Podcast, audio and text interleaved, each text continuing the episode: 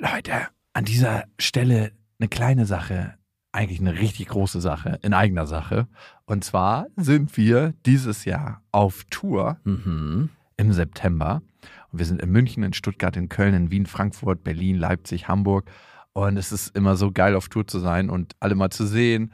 Die Tour heißt Zu hart für den Podcast. Und das ist auch Ich bin Programm. gespannt, was da richtig hart sein wird. Ja, also es wird viel Interaktion geben, es wird viel zum Lachen geben und die Tour oder das, was dort passiert, entsteht gemeinsam mit euch und ich finde, das ist auch die Magie. Das heißt, bei jedem Tourstop ist es irgendwie anders und Mhm. neu für uns, neu für euch und für uns ist es auf jeden Fall immer sehr, sehr magisch. Also sichert euch jetzt schon die Karten München, Stuttgart, Köln, Wien, Frankfurt, Berlin, Leipzig, Hamburg. Ab jetzt 10% härter und Tickets gibt's ab jetzt auf bestefreundinnen.de und in den Shownotes. Eins, zwei, drei. Ich habe, ich habe lieb.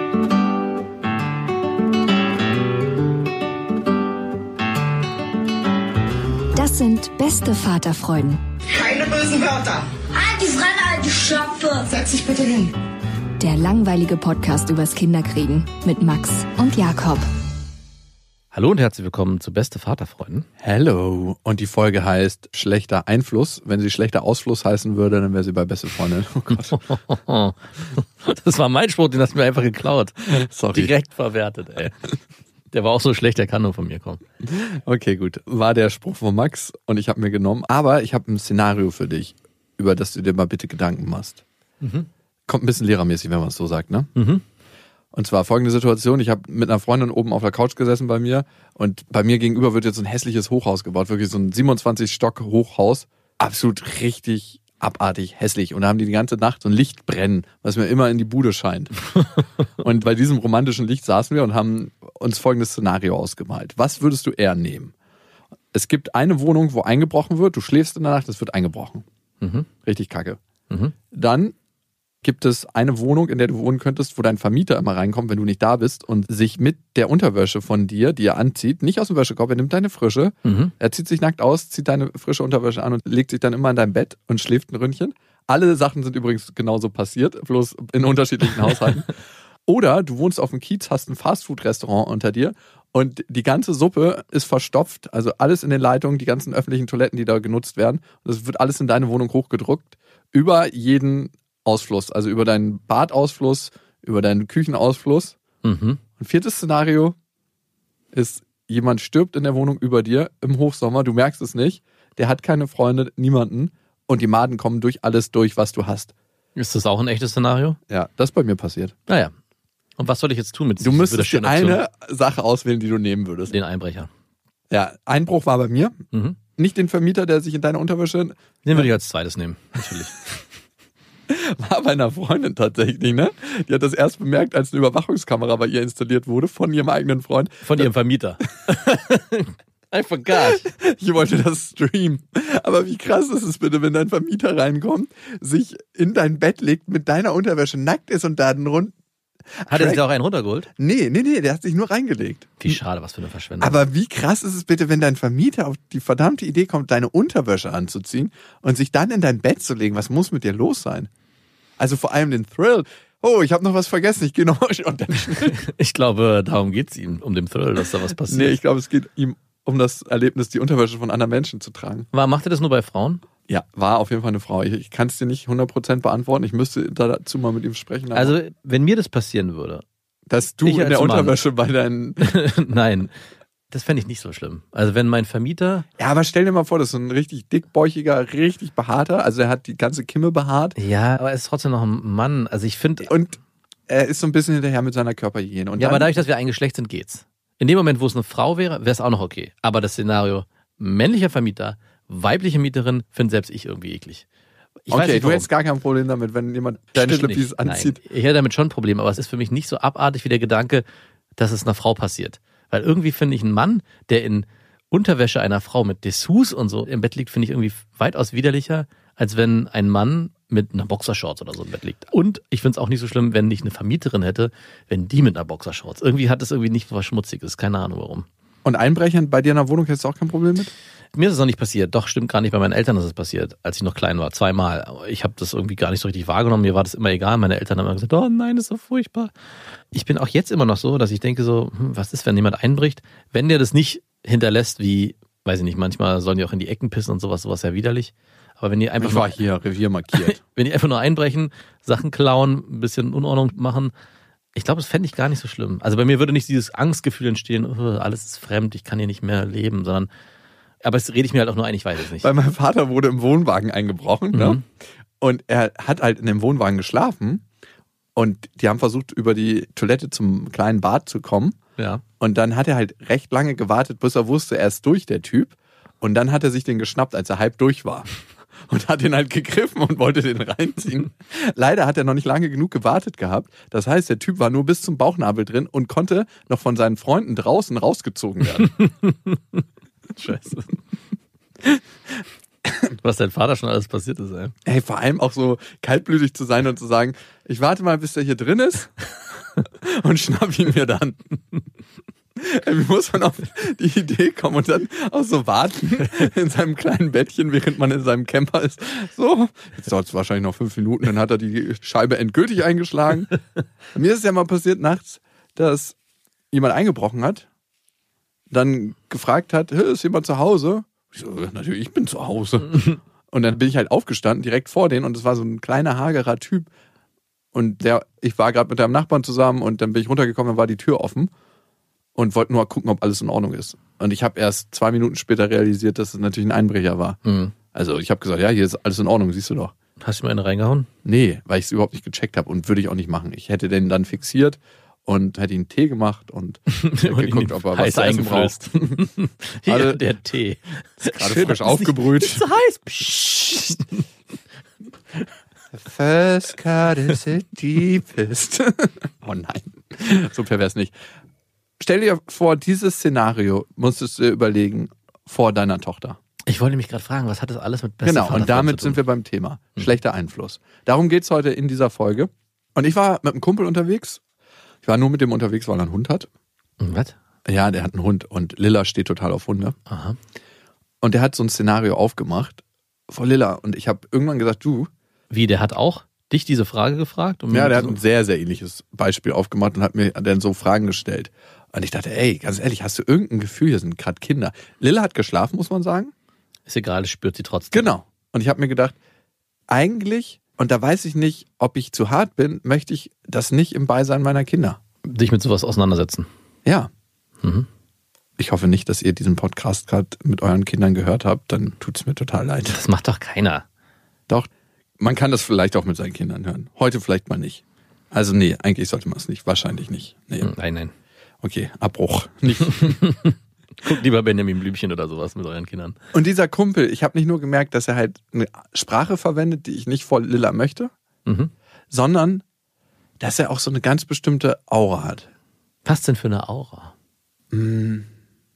Kennst du das, wenn Menschen so eine bestimmte Schwere mit sich schleppen? Ich finde, jeder darf traurig sein und jeder darf melancholisch sein und jeder darf auch einfach lange Zeit in der Trauer stecken. Aber wenn du das Gefühl hast, dieses Grundverhältnis zur Welt ist einfach durchweg negativ Mhm. und alles, was passiert, ist irgendwie nur so, ah ja, jetzt ist doch mal was, aber nee, eigentlich ist alles schlecht. Hm. Sollte ich meiner Mutter verbieten, unsere Kinder zu sehen? Also, das ist eine bestimmte Aura. Ich habe mich da überprüft, ist das zu viel? Wenn du merkst, eine bestimmte Aura möchtest du für deine Kinder nicht. nee, ist es nicht. Ich habe zwar gerade den blöden Scherz mit meiner Mutter gemacht, Aber auch die möchtest du nicht. aber ich merke auch da, dass ich oft gar nicht so eine Lust habe, mich mit denen zu treffen, weil es oft sein kann, dass diese Aura eintritt. Und ich weiß es auch aus erster Hand. Meine Kinder sagen auch, sie möchten nicht zu Oma.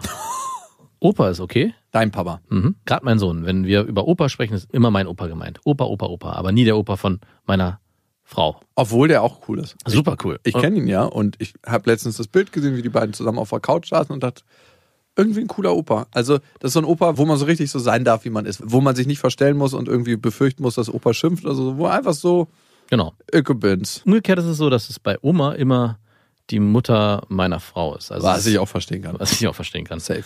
Um auf das zurückzukommen, was du gerade meinst, die Aura oder diese Energie, die so eine Person mitbringt, möchte ich auf meine Kinder auch nicht loslassen. Und irgendwann kommt auch das Alter, und da bist du noch nicht ganz, wo die es auch selber spüren und es selber formulieren können. Und sie formulieren es dann mit, nein, ich möchte nicht zu dem und dem gehen. Oder nein, ich möchte nicht, dass der kommt. Ich möchte lieber alleine spielen oder mit meiner Freundin spielen oder einfach gar nichts. Aber ich möchte das einfach nicht. Und das macht meine Tochter auch. Und ich bin auch total sensibel bei so Wörtern wie Scheiße oder bei diesen ganzen Kraftausdrücken. Und ich würde sagen, in meinem normalen Gebrauch mit dir verwende ich viele Schimpfwörter. Also im Scherz manchmal so, vor allem auf Englisch, aber auch fast gar nicht. Ich ja auch kaum noch. Ich habe früher sehr viel Schimpfwörter verwendet, mittlerweile fast gar nicht mehr. Liegt das daran, dass wir zu viel Zeit mit unseren Kindern verbringen? Wir hatten mal eine beste Freundin eine Folge dazu, die kann man suchen. Wow. Aber wie hieß und wie wir Mic drop. wie, wie Wörter die eigene Realität formen oder irgendwie sowas. Ja, das stimmt. Oder das war sogar eine beste Vaterfreuden-Folge. Mike wieder aufgehoben. Kein nicer Cross-Teaser.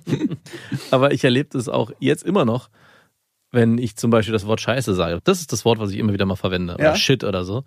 Das ist noch was anderes im Englischen irgendwie. Ja, irgendwie schon. Und meine Tochter mich dann darauf hinweist, dass man das halt nicht sagen soll und sich das bitte auch nicht zu sagen habe. Und ich sage, ja, Entschuldigung, tut mir leid, du hast recht. Sowas von hat sie recht. Ja, da hat sie absolut recht. Ja, ich hatte Mann. auch mal einen Kumpel oder habe ihn auch immer noch und seine Frau, und damals hatte ich noch keine Kinder, die haben ganz früh Kinder bekommen, die hat uns ausgeladen, wenn wir Alkohol getrunken haben in Anwesenheit der Kindern oder Schimpfwörter verwendet haben. Die hat gesagt, schön, dass ihr da wart, aber ich würde euch bitten zu gehen. Und damals dachte ich so, wow, was für eine blöde Kuh. Hast du das F-Wort in Gedanken noch benutzt? ja, eigentlich schon. Aber heute kann ich es absolut verstehen. Ich würde zwar jetzt keinen direkt ausladen, ich würde ihn darum bitten, darauf zu achten, was er sagt, wenn es zu viel wird. Also wenn einer mal irgendwie einen Ausruf hat, hey, oh, scheiße, dann ist es völlig in Ordnung. Aber in dem Moment, wo er ständig sich, wenn es seine Realität ist und seine Sprachwelt und er davon nicht wegkommt, glaube ich, würde ich sagen, du, ich glaube, wir treffen uns ein andermal nochmal wieder, weil das passt für mich nicht. Wenn du dich ein bisschen gepflegter ausdrücken kannst. Bei Alkohol sehe ich es absolut anders. Da finde ich, kann man den Kindern schon auch erklären ab einem bestimmten Alter, dass Erwachsene das machen und das vielleicht nicht gut ist, aber dass es auch, wenn man das im Rahmen macht, eine Normalität sein Rauchen? darf. Rauchen finde ich wiederum schwierig. Kokain, Heroin? Finde ich in Ordnung. also ich, ich komme ja aus der Jugendhilfe, da hat mir ein Kollege damals mal was dazu gesagt, nämlich wir hatten viele Kinder, die auch Eltern hatten, die Alkoholiker waren und extreme Konsumenten von Alkohol. Und wenn wir dann in der Gruppe mit unseren ganzen Jugendlichen zusammengesessen haben, hat er sich Alkohol bestellt beim Essen. Und ich war auch immer so, wow, ja, krass, jetzt hier sitzen gerade drei Jugendliche vor uns, die alle ein krasses Thema damit haben. Und die haben auch geguckt und dachten, um Gottes Willen, was passiert hier gerade? Und er meinte dann, um dem Ganzen eine Normalität zu geben, dass es eben Erwachsene gibt, die Alkohol im Maßen trinken und dann nicht anfangen zu schlagen, auszurasten und zu schreien, ist es sogar wichtig im Alltag, wenn man jetzt jemand ist, der Alkohol als Genussmittel versteht und es auch beim Essen trinkt, da eine Normalität zu leben und das denen dann auch zu erklären. Ja, einen normalen Substanzmissbrauch Genau. erlernen. So ist es. Das haben wir natürlich genutzt, um uns regelmäßig zu betrinken auf Betriebsfeiern mit den Jugendlichen. Nein. Klar, irgendwie ist es auch logisch, da noch einen normalen Umgang erlernen zu können und nicht jedes Mal zu denken, ich krieg gleich eine gewischt, wenn sobald ein Liter Schnaps getrunken wird. Ja. Also ist ganz, ganz wichtig. Es korreliert natürlich trotzdem, also sobald die Eltern Substanzen missbrauchen, sind die Kinder auch anfälliger dafür. Ja. Irgendwann Substanzmissbrauch zu betreiben, das kann sich natürlich auch verlagern auf unterschiedliche Art und Weisen, wenn jetzt jemand alkoholabhängig ist, dass die Kinder dann spielsüchtig werden oder so. Mhm. Meine Oma war ja Alkoholikerin, meine Mutter ist es zum Glück nicht geworden. Aber ich muss eins sagen, meine Mutter kann auch nicht so richtig, richtig gut mit Alkohol umgehen. Also sie trinkt nie eigentlich, aber wenn sie trinkt, dann klingt sie sich richtig rein. Ja, deine Mutter hat mich fast mal totgetreten. Auf dem Festival vor zwei Jahren. Da hat sie sich auch richtig einen reingestellt. Ja, und ich das lag, passiert super selten. Das passiert einmal im Jahr, möchte ich dazu sagen. und irgendwie lagen wir alle da auf dem Boden Ich weiß, wo du lagst. und äh, seine Mutter ist irgendwie nachts aufgestanden oder morgens war schon hell und ich habe auf einmal nur so einen schweren Fuß einen Millimeter vor meiner Nase auftreten sehen. Und sie ist so durch den Raum getorkelt und hat halt auch einen Schlafplatz gesucht. Oh, das war mir sehr unangenehm. Ja, mir auch. Irgendwie will man seine Mutter nicht in diesem Zustand sehen. Nein, man will auch keine andere Mutter in diesem Zustand sehen. Doch, bei dir, deiner Mutter, wäre es für mich nicht so schlimm. Es war allerdings meine Mutter. Was ich auch ein sehr herrliches Bild auf dem Festival fand, war, dass eine Frau einfach, die von weiter angereist war, im Merchstand geschlafen hat. Also die ist morgens aufgetaucht, die so, warum bewegt sich denn der Merchstand? Und dann hat die einfach so sich die T-Shirts geschnappt, die nicht verkauft wurden. Und dann hat sich so Nachtlager errichtet. Okay. Und ist dann morgens einfach zum Frühstückstisch von den Helfern gekommen. Aber gut, die hat dann auch geholfen. Okay, das war 2018, unser erstes Podcast-Festival. Glaubst du, Kinder können das von der Energie mit aufnehmen, wenn jemand so redet und jemand im Raum ist und diese Aura hat, die du als nicht so angenehm empfindest und nimmt das dann so auf und verwertet das für sich auf eine negative Weise? Warum will man nicht, dass seine Kinder mit so jemandem zusammenhängen, ne? Also, warum will ich das nicht? Ah, warum willst du das nicht? Genau, ich kann ja nur die Frage für mich stellen. Man sagt immer so, warum will das die Gesellschaft nicht? Welche Gesellschaft? Seit wann kannst du für die Gesellschaft sprechen, Ja. außer wenn es Wahlen gibt vielleicht. Selbst da wird es schwierig. Die Gesellschaft verlangt das von mir. Die Gesellschaft verlangt gar nichts von dir. Das ist ein Ausspruch, den ich krass hasse. Mhm. Oder es ist ja heutzutage so, dass du bist ein Individuum und bist damit Teil des, so ist ja das. Es gibt vielleicht auch Ausnahmen. Ich wollte gerade sagen. Es gibt vielleicht auch Ausnahmen. Und bei mir ist es so, dass ich nicht möchte, dass meine Tochter dieses ungesunde Verhalten erlernt. Ungesundes Verhalten. Jetzt ist es auf einmal ungesundes Verhalten. Ja, also wenn jemand so eine negative so. Aura hat, Okay, also nicht negative Aura, sondern jetzt in dem Fall konkret Schimpfwörter verwendet. Schimpfwörter verwendet, aber auch negative Aura, weil nicht selten hängen die beiden zusammen. Wenn man von einer negativen Aura spricht, das ist ja nicht unbedingt ein Verhalten, was derjenige hat, sondern es ist tiefer. Und Ja. das ist, glaube ich, hier der große Unterschied und die Frage. Also ich finde, wenn jemand ein schlechtes Verhalten hat, dann kann man dem vielleicht noch bitten, das zu lassen oder das zu verändern und dann kann er sich bessern. Aber ich glaube, die Grundfrage ist, wenn jemand, warum auch immer, eine sehr schlechte Aura oder Energie mit sich bringt, sehr negative, fast schon depressive vielleicht auch, die so im Raum wabert und man spürt sie schon fast, man kann sie anfassen, möchte ich oder du, dass unsere Kinder mit so einer Person in welcher Form auch immer zu tun haben. Sei es nur, dass wir mit der Person zu tun haben und sie es passiv mitbekommen oder sei es, dass es ein Verwandter oder ein Bekannter ist, der vielleicht auch mal auf die Kinder aufpasst. Ja, es hat auch nichts für mich mit Depressivität zu tun, diese Aura. Du hast ja gerade gesagt, in eine depressive Grundstimmung geht, weil einer meiner besten Kumpels, der kommt, glaube ich, seit fünf Jahren nicht aus seiner Depression raus. Das heißt immer so, ja, jetzt habe ich's. Und ich so, okay, gut. Und dann ist er wieder in dem Strudel und in dem Kreislauf.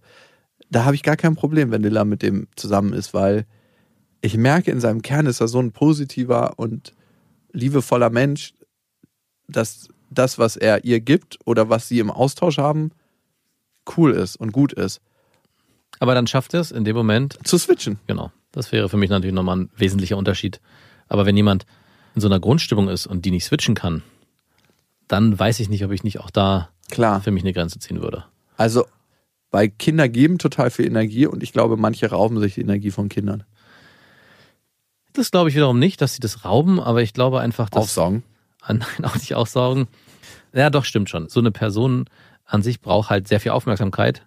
Das mag gerechtfertigt sein, aber in dem Setting, glaube ich, ich habe es ja vorhin kurz beschrieben, meine Mutter hat halt immer wieder solche Phasen. Mal ist sie gut drauf und mal ist sie nicht so gut drauf. Und es gibt Momente, wo ich, wenn ich meine Eltern besuche, mich frage, warum bist du jetzt eigentlich hier? Es ist so eine negative Grundstimmung, dass ich am liebsten gleich wieder gehen würde. Und die Ja. Kinder haben auch nichts davon. Also es geht dann auch nicht um die Kinder in dem Moment. Und das ist das, was mich dann so davon überzeugt, dass ich am liebsten gleich gehen würde, weil ich komme zum Beispiel mit meinen Kindern zu meinen Eltern oder man kommt zu einer Person, die vielleicht so eine Grundstimmung hat. Und es soll dann ja eigentlich um die Kinder gehen, in Anführungszeichen. Also wenn man gerade einen Besuch hat und sagt, hey, ich würde gerne die Kinder mal wiedersehen und Ich will nicht dich sehen, sondern die Kinder. und man kommt vorbei und dann geht's aber gar nicht um die Kinder, sondern eigentlich geht's um die Person. Und so ist es bei meinen Eltern zum Beispiel ganz oft, dass meine Mutter dann sehr viel über sich redet, auch über unsere Beziehung. Und die Kinder sind dann oft irgendwie dabei, sprechen vielleicht auch mal meine Mutter an, kriegen kaum Resonanz und so kurz ja, ja. Und dann spielen sie für sich alleine. Und dann denke ich mir, da hätten wir auch zu Hause bleiben können, da hätten sie auch zu Hause alleine spielen können. Und das ist sowas, was ich da in dem Zusammenhang schwierig finde und für mich entschieden habe, hey, wenn so eine Person in meinem Leben zu viel Raum einnimmt, so kann man es eigentlich sagen, dann bin ich auch der Meinung, muss sie nicht unbedingt auch mit meinen Kindern so viel Zeit verbringen. Dann kann sie es auch alleine machen. Ich habe zwei Fragen für dich. Und die erste ist, glaubst du, du bist deinen Eltern irgendwas schuldig?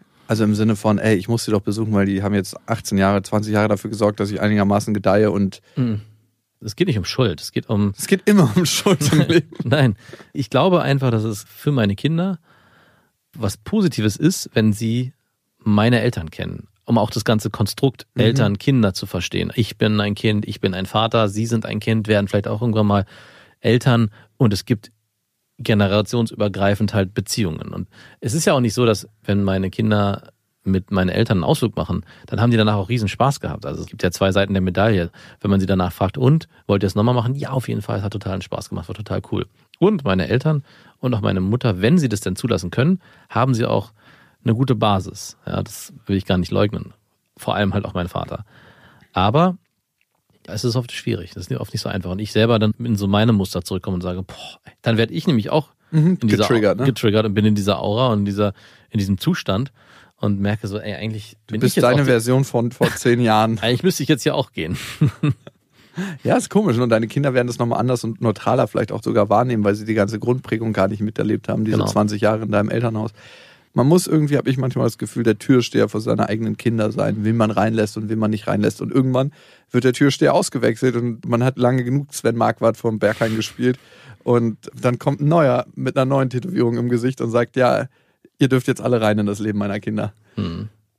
Der Typ, von dem ich geredet habe, der diese bestimmte Aura hat, der bestimmte Sprache verwendet, der bestimmte Szenarien aufgemacht hat, bestimmte Vergleichsszenarien, mit denen ich auch sehr gerne spiele. Also er wusste, ja, ich habe Spaß daran. Aber bitte nicht in dem Kontext. Genau, das gehört ja nicht hin. Diese Seite soll meine Tochter nicht sehen. Darf ich mal kurz einhaken? Es ist schön, dass dich das stört in einem Kontext, den du selber dir gewählt hast. Du selbst bist jemand, der oft andere überrumpelt in Kontexten, in denen sie nicht überrumpelt werden wollen. Was meinst du genau und spezifisch? Na, zum Beispiel hast du mich auch oft überrumpelt. Hier im Podcast oder auch außerhalb. Dafür ist der Podcast da, dich jedes Mal, Ja. genau dann, wenn du nicht damit rechnest, dir so eine delikate Frage zu stellen, dass du da denkst so, warum wurde mir wieder in der Öffentlichkeit die Hose runtergezogen? Genau, gut, dass du es gerade nochmal anbringst, weil es ist genau das beschreibt, was dich ja stört in dem Kontext, in dem du dich befindest. Und du selber, in dem Kontext, in dem wir uns jetzt befinden, sagst, auf deine Gefühle können wir hier gerade keine Rücksicht nehmen. Es geht um was anderes. Und in dem Kontext könnte man sagen, Moment mal, wieso geht's denn da so sehr um dich? Es könnte ja auch in die Gefühle des Kumpels gehen. Warum darf er diesen Kontext so nicht aufmachen, nur weil du dich daran störst? Darf er ja, aber nicht mehr mit mir zusammen, weil ich kann ja für mich definieren, mit wem ich zusammen sein will, mit wem ich Zeit verbringen will. Ich wollte nochmal aufschlüsseln, dass Wie du das auch immer wieder für dich definieren kannst. Nein, ich finde es so faszinierend, dass du nach außen hin genau dieselbe Methodik verwendest und es darfst, aber wenn jemand das mit dir macht, wird Schwierig. Ganz, ganz schwierig. Das bitte- ist für mich auch nicht vergleichbar, möchte ich mal an der Stelle. Ah, ist schon sehr stark vergleichbar. Nee, Na, überhaupt okay. nicht. Ich würde es nochmal anders auf deine Ex-Freunde beziehen. Ja, bitte. Da gibt's auch und gab es in der Vergangenheit oft Szenarien. Ich meine, sie hat ja zum Glück gesagt, es ist okay. Mhm. dass Aber ich weiß auch nicht, was passiert wäre, wenn sie gesagt hätte, es wäre nicht okay. Genau. Und da meine ich zum Beispiel, dass du über sie in dem Podcast gesprochen hast. Ja. Und ich glaube, es gab viele Dinge, wo sie sich wahrscheinlich persönlich das nicht so prickelnd gefunden hätte und Mhm. gesagt hat, hey, ich möchte das nicht. Und du gesagt hast, naja, aber das tut jetzt hier gar nichts zur Sache. Und es geht jetzt um mich. Sie hat nie gesagt, sie möchte das nicht. Sie hat einfach gar nichts gesagt. Nee, sie hat gesagt, ist mir doch egal. Du machst doch eh, was du willst. An den Satz erinnere ich mich noch. Ja? Den hast du mir gesagt, ja. Okay. Wow, das wäre eigentlich ein Nein. Genau, das ist ein Nein. Das ist ein Nein. Hat sie das mal gesagt? Ich glaube, dass es ihr schon sehr unangenehm ist, was ich alles so über uns ausgeplaudert habe im Podcast. Ja. Verständlicherweise. In der Retrospektive kann ich auch nur sagen, dass ich eine ganze Zeit lang sehr, sehr respektlos über sie geredet habe. Unglaublich respektlos. Das mag schon sein. Und dass es ein bestimmtes Gefühl bei ihr ausgelöst hat. Das schließt so ein bisschen den Kreis, weil der Typ hat auch gemerkt, dass ich keinen Bock darauf habe. Mhm. Und da habe ich mich in dem Moment schlecht gefühlt, weil ich in ihm dieses Gefühl ausgelöst habe, du bist nicht gut genug für meine Tochter. Ja, und jetzt widerspreche ich nicht, weil das finde ich aber wiederum gut. Warum? Weil es ein Realitätscheck ist. Du Nee, bist nicht gut genug für meine Tochter und das ist deine Realität, Mann. Nee, wenn du ganz authentisch ein Gefühl entweder formulierst oder überträgst und der andere das spürt oder auch spüren darf. Ich habe es nicht authentisch übertragen. Ich habe einfach für mich beschlossen, nach diesem Treffen, es wird wahrscheinlich nicht mehr wieder stattfinden. Ah, okay. Das ist also nicht währenddessen passiert, sondern es gab danach einen klaren Abbruch, der dem Gegenüber signalisiert hat, der dadurch verstanden hat, hey, das Ich wird so nicht mehr passieren. bin ganz still geworden in der Interaktion, in dem Gespräch, was stattgefunden hat, was für mich nicht reingepasst hat in dem Kontext, wo meine Tochter mit dabei war. Was waren denn das für Vergleiche zum Beispiel? Ja, das, was ich vorhin gesagt habe. Also so ein ähnliches Todszenario. Ach, das war. Ah. Genau. Oh. Lilla hat geschlafen, aber trotzdem. Das hat nicht reingepasst und habe ich gesagt, nee, für mich innerlich, das passt nicht. Dafür hat derjenige kein Feingefühl. Und das Problem ist ja, wenn du es nicht ansprichst, spürt der andere das nie. Ey, ich hätte ja auch einfach sagen können, du, irgendwie merke ich, wenn ich hier mit meiner Tochter bin und mit dir Zeit verbringen, möchte ich nicht, dass wir A so reden oder dass du so eine Wörter verwendest und dass man so eine Bilder aufmacht, weil das gehört auch nicht in das schlafende Bewusstsein eines Kindes. Ja, aber ich verstehe, warum du dir das eigentlich gewünscht hättest. Weil Menschen, die man auswählt, mit denen man Zeit verbringt und dann auch noch mit den eigenen Kindern, da erwartet man eigentlich, dass sie so ein Gespür mitbringen oder so eine Sensibilität haben und man bestimmte Verhaltensweisen sich nicht zeigen oder diese halt angepasst sind auf die Kinderwelt. Und das ist Ja. in dem Fall nicht passiert. Und ich treffe manchmal so eine Entscheidung, wo ich denke, das ist nicht fair dem anderen Menschen gegenüber. Dass ich so eine Entscheidung für mich treffe, weil ich denke so, wenn er das nicht checkt, dann ist er meiner nicht würdig. Mhm. So. Ja, du, wenn er so unreflektiert ist und das nicht auf dem Schirm hat, dann brauche ich auch ihm das nicht sagen und dann ist er meiner oder dem Umgang mit mir und meiner Tochter nicht würdig. Und das ist eigentlich unfair, weil wenn ich mich in die Position des Menschen versetze, möchte ich auch, dass man mir das zumindest einmal sagt und mir die Chance gibt, anstatt mich gleich abzusägen und zu sagen, ja, du, findet dann halt nicht mehr statt. Ja, vor allem, weil er dich wahrscheinlich in einem anderen Kontext schon mal kennengelernt hat und da war es alles erlaubt. Genau. Und hier auf einmal nicht mehr. Hier sind die Badehosen wieder an. Hat die Person selber Kinder? Nee. Ja. Es erinnert mich ein bisschen an meinen Bruder am Anfang, als meine Tochter geboren wurde, der so eine Banalitäten wie, hey, ich komme abends um 20 Uhr nochmal vorbei und kann ich deine Tochter sehen, einfach nicht verstanden hat, weil der in der Lebenswelt nicht da war. Oder wir verabreden uns mit meinen Eltern morgens zum Frühstücken um 9 Uhr und er sagt, ja, okay, ich komme um 11.30 Uhr, wo ich sage, eben, okay, da schläft die oder wir sind schon wieder weg, weil das Kind ist ein Säugling und kann nicht länger. Ich glaube, da war ich am Anfang auch zu hart, weil nicht jeder hat die Fähigkeit oder hat diesen Weitblick zu verstehen, wie sich das Leben mit Kindern verändert und kann von sich aus darauf Rücksicht nehmen oder sein Verhalten anpassen. Ja, also ich glaube, das hat auch was mit Perspektivübernahmefähigkeit zu tun Klar. und vielleicht auch letzten Endes mit Empathie. Und Menschen, die nicht so viel Empathie für sich selber haben, haben vielleicht auch nicht so viel Empathie mit anderen. Zumindest kann ich das von mir sagen. Würdest du sagen, ich bin ein empathischer Mensch? Ja, vor allem durch deine Tochter mehr geworden. Davor nicht? Du hast eine komische Form der Empathie, die mehr in Richtung Verstehen geht als in Richtung Fühlen. Vielleicht weiß ich gar nicht, was ihr Menschen hier unten macht mit euren Gefühlen. Ein exemplarischer Ich Satz. verstehe, warum du weinst. Ja, genau. Ein exemplarischer Satz für dich wäre, ich verstehe, wie du dich fühlst. Aua. Gefühle verstehen. Aber wenn du sagst, ist nicht so, dann korrigier mich. Das ist aber nicht mehr so. Ne? Es war früher weitaus stärker.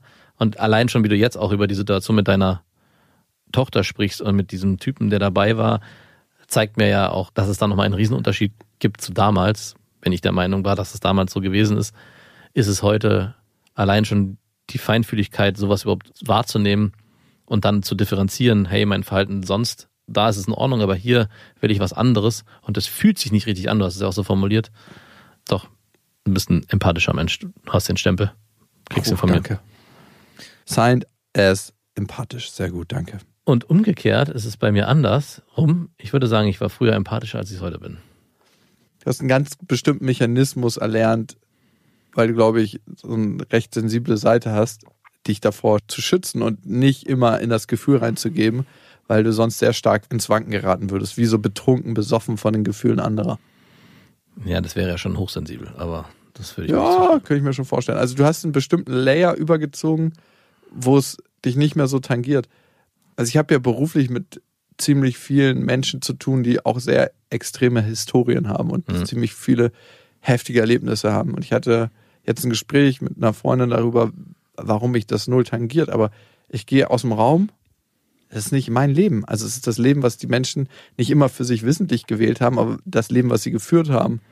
Also ich hatte jetzt ein Gespräch mit jemandem, der ist unter einen Lastwagen geraten, ne? Der konnte sich danach nicht mehr erinnern, wer seine Frau war. Also Hast du dann auch gesagt, ich verstehe, wie du dich fühlst? ich verstehe, wie du dich fühlst. Nein, und stell dir mal vor, deine Frau kommt rein und irgendwann sagen die Ärzte, die lächelnde Person, die da immer reinkommt, das ist ihre Frau. Und er so, das ist meine Frau? Nice. Nice. Darf ich auch mit der schlafen? Ja, du darfst. Jawohl. Und ja, sie ist schon hinter ihrer Menopause, also Ja, ich hatte mir irgendwie vorgestellt, da kommt so eine attraktive 21-Jährige rein. Das ist übrigens ihre Frau. Sie kennen sie schon seit 21 Jahren. Hallo. Kann ja sein, dass es die Tochter von einem Kumpel ist. Back to Twilight, ey. Okay. Nein, gut. Raus aus dem eigenen Dunst. Nein, aber die Geschichte hat für ihn zumindest ein Happy End. Er hat sich das zweite Mal auch in seine Frau verliebt. Nice. Und wie geil ist es bitte, wenn du dich zweimal in deinem Leben in deine Frau verliebst? Mit dem hätte man so ein schönes Experiment machen können. Man hätte ihm wirklich eine schöne, attraktive 21-Jährige vor die Nase setzen können und seine aktuelle Frau und sagen, hey, Sie haben die Wahl. Dafür hätte er aber so ein Gedächtnis haben müssen, dass er jeden Tag wieder alles aufs Neue vergisst. Dann hätte man zweimal die Reaktion, das ist ihre Frau. Und ja, sie hat sich verdammt gut gehalten. Verdammt gut. Das ist ihre Frau. Hä? Ich habe doch die von gestern schon genommen. ich dachte, ihr Gedächtnis funktioniert da. Nein, Quatsch. Und vor allem, ich finde es total schön. Super schön. Und der ist ein gutes Team mit seiner Frau. Aber das sind halt so Geschichten, die ich höre und die mich aber wenig so in meinen Grundfesten erschüttern, wo ich nicht dann nach Hause gehe und denke, so, wow, was hat der für eine krasse Lebensgeschichte und wie krass muss ihn das zerrütten und ich werde ja nicht traurig über so eine Geschichte. Das ist einfach so, ach cool, okay, das hast Ja. du erlebt, spannend. Ja, das gleiche hatte ich ja auch bei mir damals in der Jugendhilfe, wo es echt krasse Schicksale gab. Ich weiß, du hast mir manchmal erzählt, was da so abgeht bei denen. Und das war auch immer so, ja, und jetzt geht's nach Hause und ich habe was anderes zu tun. Und die Mitarbeiterinnen von mir waren immer schwer geschädigt. Die sind alle mit Depressionen nach Hause gegangen. Dir geht's schlecht, darum muss es mir auch schlecht gehen. Ja. Nein, hat überhaupt nichts mit dir zu tun. Aber sind wir beide dann weniger empathisch? Oder kennen wir den Unterschied zwischen Mitleid und Mitgefühl? Hm, Gibt auch eine beste Freundin-Folge zu. Nein, aber der Unterschied ist wichtig. Ja, ich weiß. Da gibt's eine beste Freundin-Folge zu. Ja, das eine ist die Kunst, diese Gefühle durch sich durchfließen zu lassen und einfach wahrzunehmen in dem Moment und dann ist es auch gut. Und das andere ist, diese Gefühle von anderen Menschen in sich zu verankern, so dass sie neues Leid und neues Leid und neues Leid produzieren können. Ja. Und dann ist dieser Täter, der das verursacht hat, bei dieser anderen Person auch dein Täter. Mhm. Auf eine abstrahierte Art und Weise. Und weißt du, wo du dieses Mitleid und Mitgefühl, wo das ganz klar zu einem eigentlich verschwimmt? Bei deinen Kindern. Lass mal dein Kind irgendwo doll runterstürzen und es schreit nicht in dem Moment, Ja. sondern es ist still. Das ist ja immer das schlechteste Zeichen, wenn die nicht sofort anfangen zu schreien, sondern still sind, weil der Aufprall so hart war. Ja. Da möchte ich nochmal sehen, dass du Mitleid und Mitgefühl gut auseinanderhalten kannst. Nein, kann ich nicht. Da hört's auf. Nicht nur, weil es 50 Prozent du bist. Ich hatte ja letztens so eine Situation beschrieben, wie meine Tochter in der Kita alleine am Tisch sitzen musste und ihr Glas austrinken muss nach dem Mittagessen und alle Kinder schon draußen waren und spielen und die Erzieherin gesagt hat, ja, sie soll es aber austrinken. Und als ich das durchs Fenster gesehen habe, ist genau das eingetreten. Wurdest du zornig? Ja, genau, es kam Mitleid und Mitgefühl. Also bevor dieses, oh, wie furchtbar sich das sein muss für das Kind und das versteht es wahrscheinlich noch gar nicht richtig, was hier passiert. Also nämlich auch eine Form der Allmacht, die da auf sie einwirkt. Ne? Der und derjenige hat gesagt, du musst, deswegen musst du. Und ich habe sofort Zorn bekommen, klar. Also mehr, als wenn mir sowas widerfahren würde. Am Ende war es für wen denn? Das war eine altmodische Erzieherin mit alten Erziehungsmethoden. Die aus einem System kam, was vor circa 30 Jahren geendet ist? Ja, könnte man so sagen. Alright. Ja, heißt ja nicht immer, dass da alles schlecht war, ne? Ähm, Überhaupt nicht, ganz im Gegenteil. Wir haben auch eine andere Erzieherin aus dem System, die eine unheimlich gute Nähe zu den Kindern aufbauen kann und trotzdem eine professionelle Distanz wahren kann. Also das ist eigentlich auch mit das Wichtigste meiner Meinung nach, dass es Erzieherinnen oder Erzieher schaffen. DDR-Stories, wo wir schon dabei sind. Ich liebe immer, wenn meine Oma über die DDR wettert. Die hat sie gehasst, by the way. Ich weiß auch nicht genau warum, aber sie hat sie gehasst. Und sie ist dann irgendwann in den Westen gekommen und war ja Zahnarzthelferin. Günther Jauch war ja auch immer bei ihr als kleiner Steppke. Ah, ja, echt? Ja, sie meinte, er war ein kleines, besonderes Kind. Er war ultra religiös und hatte schon immer ein anderes Verhalten irgendwie. Die kann sich an super viele erinnern, weil ein paar sind irgendwie durch die Decke gegangen in Sachen Prominenz danach. Also nicht, weil meine Oma All- die behandelt hat Ich wollte gerade sagen, alle weil ihre goldenen Hände. Aber an eine Geschichte kann ich mich immer erinnern. Es kamen immer irgendwelche Parteifunktionäre in der DDR zu ihr und meinten so, ja, wir würden ja gerne ein bisschen andere Zahnfüllung als der Rest haben. Und sie immer so knallhart, leider haben wir nur das und können auch nur das verbauen. wir sind in der Planwirtschaft. Hier kriegt jeder das Gleiche. Ja, die wollten immer ein bisschen was Besseres haben, aber ging halt nicht, ne? Meinte meine Oma. Und sie meinte, sie hätte auch nicht was Besseres verbaut. Hat sich auch immer gesträubt, wenn ihr Arzt das machen wollte, weil sie meinte, nö, die können genau die gleiche Scheiße in den Mund kriegen. Was mir noch einfällt, bezüglich Mitgefühl, ob es auch einen Unterschied zwischen Männern und Frauen gibt. Ich hatte ja gerade beschrieben, dass bei mir damals auf der Arbeit die Frauen oft ein Thema damit hatten, dass sie sehr viel Mitleid hatten mit diesen schweren Schicksalsschlägen. Und ich habe in der Kita die Situation, dass meine Tochter, die eigentlich sehr gerne in die Kita geht, aber morgens oft das Thema hat, dass sie dann doch nicht gehen will. Und jetzt gibt's zwei Szenarien, wenn ich sie bringe. Einmal treffe ich auf eine Erzieherin, die sich ganz viel Zeit nimmt und liebevoll das Kind empfängt, auf den Arm nimmt und sie somit abholt. Und dann gibt es das Szenario, es gibt einen männlichen Erzieher bei uns und da treffen wirklich zwei Holzklötze aufeinander. Ich, derjenige, der sagt, Marie, wir haben das vorhin geklärt, du musst in die Kita, es funktioniert nicht anders, du willst auch in die Kita, das weiß ich. Und du kannst dich jetzt einmal noch knuddeln, dann muss ich dich leider in die Kita stellen. Und jetzt ist ja auch gerade noch aufgrund von Corona ein anderer Eingang, den wir wählen müssen, was sie auch blöd findet. Und jetzt ist es so, wenn der männliche Erzieher da ist, dann ist es wirklich so eine Übergabe, wie so eine illegale Übergabe, die stattfindet. Ich stelle meine Tochter rein, sie wehrt sich eigentlich, also sie schlägt nicht um sich, Und dann musst du sie so wegtreten von der Tür, dass du sie zumachen kannst. halte sie kurz fest und dann kommt der männliche Erzieher und hält sie auch kurz fest und ich schließe die Tür. Schöner null, Schleusenübergang. da findet null Empathie statt, aber es ist wirklich faszinierend. Und wenn ich sie danach frage, und das habe ich letztens erst gemacht, ob das schlimm war in der Kita, ob es blöd war, sagt sie, nein, alles super und auch der Übergang, alles toll und sie versteht selber nicht so richtig, warum sie morgens immer nicht gehen will, weil eigentlich hat sie total Spaß. So viel Spaß, dass sie sogar den Tag darauf gesagt hat, sie möchte unbedingt in die Kita, wo sie Ich hätte möchte diese komische Schleusenübergabe wieder. aber da dachte ich auch so, ja, da wird wieder mal ein Klischee bestätigt, Männer sind halt manchmal doch emotionale Holzklötze oder beziehungsweise wissen sie nicht anders zu helfen. Wenn da zwei Frauen aufeinander getroffen wären oder beziehungsweise meine Frau auf eine Ja, die ist so Erzieherin, das wäre so ein lieblicher, umarmender Übergang gewesen mit ganz viel Umschwärmen und Umgarnen und äh, Ja, ja, die hätten das wir Kind spielen so- heute noch was Schönes und guck mal, wir haben doch hier noch ein Buch, was ich dir vorlesen kann. Und bei uns gibt's dieses Klack-Klack Hier Schleusen. geht es erstmal um die haptische Übergabe. Alles andere wird später geklärt. Haben Sie den Koffer mit Kindern dabei? Würdest du eigentlich eine Schwangere daten? Und jetzt geht's weiter mit Hörermails und da kam genau diese Frage auf. Vorher noch der Hinweis, ihr könnt uns natürlich abonnieren auf Spotify, Deezer, Amazon Music, iTunes. Da freuen wir uns auch über Rezension und auf Instagram sind wir natürlich auch, wenn ihr richtig langweilige Bilder sehen wollt, vor allem von Max Kindern, weil ich bin einfach zu faul. Du hast letztens eine Story gemacht. Stimmt. Habe ich gesehen. Ja? Ich nicht, meine Frau. Gut. Hat's mir Hat sie das gezeigt. positiv erwähnt? Ja, sie meinte, guck mal hier. Sandra hat eine E-Mail geschrieben und Sandra hat diese an beste.bestefreundin.de geschrieben mit dem Betreff Vaterfreund. Dann wissen wir auch, das gehört in diesem Podcast. Ich, 35, ehrlich, direkt, sportlich und Softwareentwicklerin, bin leider noch etwas hinten nach, aber euer Podcast gefällt mir gut und versüßt mein chaotisches Leben gerade ein wenig. Ich habe einen Sohn, drei Jahre, bin schwanger und trenne mich gerade von meinem Freund. Jetzt bin ich das erste Mal dabei, Dating-Plattformen auszuprobieren. Ich war, seit es Online-Dating gibt, eigentlich in einer Beziehung. Und es ist normalerweise auch nicht so meine Art, da ich eher nicht so ein One-Night-Standler bin. Euer Gequatsche über Sex und Co. lassen mich zum Thema Sex mit einer Vertrauensperson etwas abgeschwächter sehen und ich bin möglicherweise bald mal ready, mich mit wem zu treffen. Dabei ist es halt immer etwas schwierig, da ich ja auch immer mit meiner Schwangerschaft rausrücken muss. Scheint aber niemanden zu stören, weder Frauen noch Männer. Ich suche ja auch gar keinen Partner, sondern nur Sex in der Nähe. Wenn sich dabei etwas Spannendes ergibt, auch gut. Jetzt habe ich eigentlich nur eine Frage. Wie gerate ich nicht an irgendwelche Psychos? Ich will nämlich nicht noch weitere Monate bis zur Geburt ohne Sex leben.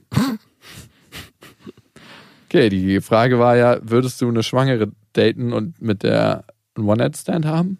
Nee, auf keinen Fall. Also, jetzt sowieso nicht, klar. Offensichtlich. Frau? Ja, Mann. Ich habe dich mit einer Schwangeren betrogen. Was auch für eine bittere Pille das sein müsste. Für die aktuelle Partnerin, wenn man seine Partnerin mit einer Schwangeren betrügt. Ja, dann weißt du wenigstens, das ist eine sexuelle Präferenz von dir, die du gerade auslebst. Das ist ja eine ziemlich schwierige sexuelle Präferenz. Vor allem, da ich ja auch am Ende oder Mitte der Schwangerschaft auch schon keinen Bock mehr hatte, mit meiner Freundin damals zu schlafen. Also Aber mit der anderen habe ich Bock. Das wäre irgendwie ein bisschen widersprüchlich. Und mich wundert es, dass sie auf wenig Widerstand trifft in ihrem Dating-Game und Männer da so locker sind. Naja gut, vielleicht gibt es ein paar Leute da draußen, die sagen, perfekt, die kann nicht schwanger werden. Was kann mir Besseres passieren? Ja, ja, aber sie wird geschützt mit den Typen schlafen. Ja, na klar, wenn es darum geht, aber es gibt bestimmt viele, die sind Geschlechtsverhandelt. Alter, du hast ein Kind in deinem Bauch und dann, ich meine, spätestens dann solltest du drauf achten. Ja, aber es hört sich für mich so an, als wäre da. Nein, Mann. Vieles- Ich glaube, das ist gar nicht das Thema bei ihr. Aber um auf deine Frage zurückzukommen, nein, ich würde mit keiner Schwangeren eine Affäre führen. No. Okay, wenn die so im ersten Monat schwanger ist und du siehst es noch überhaupt nicht. Zweiter? Wo hört der Spaß ich auf? habe Dritter Monat? Ich habe, sobald du mich fragst, Schwangere, egal welcher Monat, habe ich eine mentale Blockade. Also ich will nicht leugnen, wenn sie sich nackt vor mir auszieht und wird aus welchen Gründen auch immer bei ihr in der Wohnung stehen und nackt voreinander stehen, dass ich dann sage, okay, nein, sie ist schwanger. Ich glaube, dann würde es doch passieren. Das würde wahrscheinlich klappen sogar. Aber jetzt erstmal im Vorfeld würde ich sagen, nee, Würde ich nicht wollen. Nee? Hm. Spätestens, wenn man am Bauch sieht, sowieso nicht mehr. Und bei dir? Mm, Wenn es eine super attraktive Schwangere wäre und man noch nicht das Gefühl hätte, ich könnte jetzt derjenige sein, der sie gleich ins Krankenhaus fährt. Ich glaube, ich würde so bis zum fünften Monat mitgehen. Fünf, Du Widerling. vierter? Dritter? Nee, tatsächlich. Also es wäre auch ein komisches Gefühl. Irgendwie, wenn ich jetzt mich so da reinfühle und daran denke, zieht sich das bei mir im unteren Bereich zusammen. Es ist so, als ob so mein Lachs sich so, so zurückzieht und so in den Körper bei mir zurück will. Also wenn ich einfach mir, mir das vorstelle, ich stehe jetzt gerade nackt vor ihr, sie hat sich schon so auf den Rücken gelegt, macht so ein bisschen den Seestern, kann sich auch nicht mehr so richtig gut bewegen, weil sie so einen großen Bauch hat und macht dann so die Beine auseinander. Das ist eine Art Dreier eigentlich, ne? Ja, eigentlich ist ein Dreier. Vor allem ist ja auch der Typ noch mit im Game. So, ich bin übrigens auch dabei. Unabhängig davon müsste sie mir noch eine sehr plausible Geschichte erzählen, dass ich moralisch, krass, das ist mein Tag hier, dass ich mich moralisch frei fühlen könnte. Weil in dem Moment, wo sie mir sagt, sie ist schwanger und Mein Mann kommt gleich nach Hause. Beeil dich, ist ihre plausible Geschichte. und nichts weiteres dazu sagt, würde ich sagen, hä, da gibt's doch eigentlich immer noch einen zweiten. Es sei denn, das ist eine Solomam. Wie wäre es denn bei einer Solomam? Das wäre für mich Stimmt. nochmal was anderes. Komischerweise, in dem Moment, wo es eine Solomam ist, ich mir mit der vielleicht sogar mehr vorstellen könnte und sie wäre schon schwanger, würde ich sogar Easy. fast sagen, cool. Wieso würdest du versuchen, noch das Kind auszutauschen? Naja, nein, aber dann wäre es vielleicht, sagen wir mal, sie ist im ersten Monat, ja, das ist alles noch ganz frisch. Man merkt so, hey, cool, die ist schwanger, vielleicht läuft es ja total cool mit uns, dann ist das alles schon erledigt. ich muss mich ja gar nicht mehr anstrengen. Ja, komische Vorstellung. Aber eigentlich hatte sie ja eine Frage, die Sandra, und die Frage war, wie gerate ich nicht an Psychos? Erstmal die generelle Grundfrage, warum gehst du überhaupt davon aus, dass du an Psychos gerätst? Weil du schwanger bist oder ist es einfach so eine Grundhaltung, die du hast, dass draußen lauter Psychos rumrennen und man läuft ihnen über den Weg? Das beantwortet sie nicht, aber vielleicht ist es genau diese Haltung. Mit welcher Haltung gehst du raus? Ich glaube, wenn du einen Dialog mit den Leuten hast, erstmal schriftlich, da kannst du als erstes aussortieren. Das zweite ist vorher telefonieren. Ich glaube, im Telefonat merkt man auch noch mehr, wie ist jemand drauf. In der Stimme zeigt sich so viel, was man nicht verbergen kann. Die Stimme ist das Tor zur Seele und wenn du die Seele mal aufmachen willst, ein längeres Telefonat mit den Leuten führen und immer an öffentlichen Plätzen treffen. Beziehungsweise an Orten, wo auch noch andere Menschen sind. Hm. Also jetzt nicht, ah, wollen wir uns in diesem einsamen Waldstück treffen und wir machen einen Waldspaziergang? Ja, warum eigentlich nicht? Das klingt richtig gut. Nein, also ich glaube, die drei Sachen und dann filterst du einfach aus und wenn du merkst, jemand ist merkwürdig, wenn du ihn triffst, obwohl du vorher mit ihm telefoniert hast, kannst du ja auch immer noch sagen, ciao. Ja, und vielleicht nicht mit der Schwangerschaft schon auf dem Online-Plattform hausieren gehen. Ich Ja. könnte mir vorstellen, dass da, wenn du das tust, speziell auf Leute triffst, die irgendwie diese Fantasie haben, mit Schwangeren zu schlafen. Man könnte denen ja vielleicht den Stempel Psychos aufdrücken. Muss man nicht, könnte aber sein. Sandra, erzähl uns mal, wie deine zukünftigen Dates so ablaufen und abgelaufen sind. Das würde mich nochmal interessieren. Und ihr wisst ja, es gibt keinen richtig oder falsch. Dating ist einfach anders. Macht's gut. Das waren Beste Vaterfreuden mit Max und Jakob. Jetzt auf iTunes, Spotify, Deezer und YouTube. Der 7-One Audio Podcast-Tipp.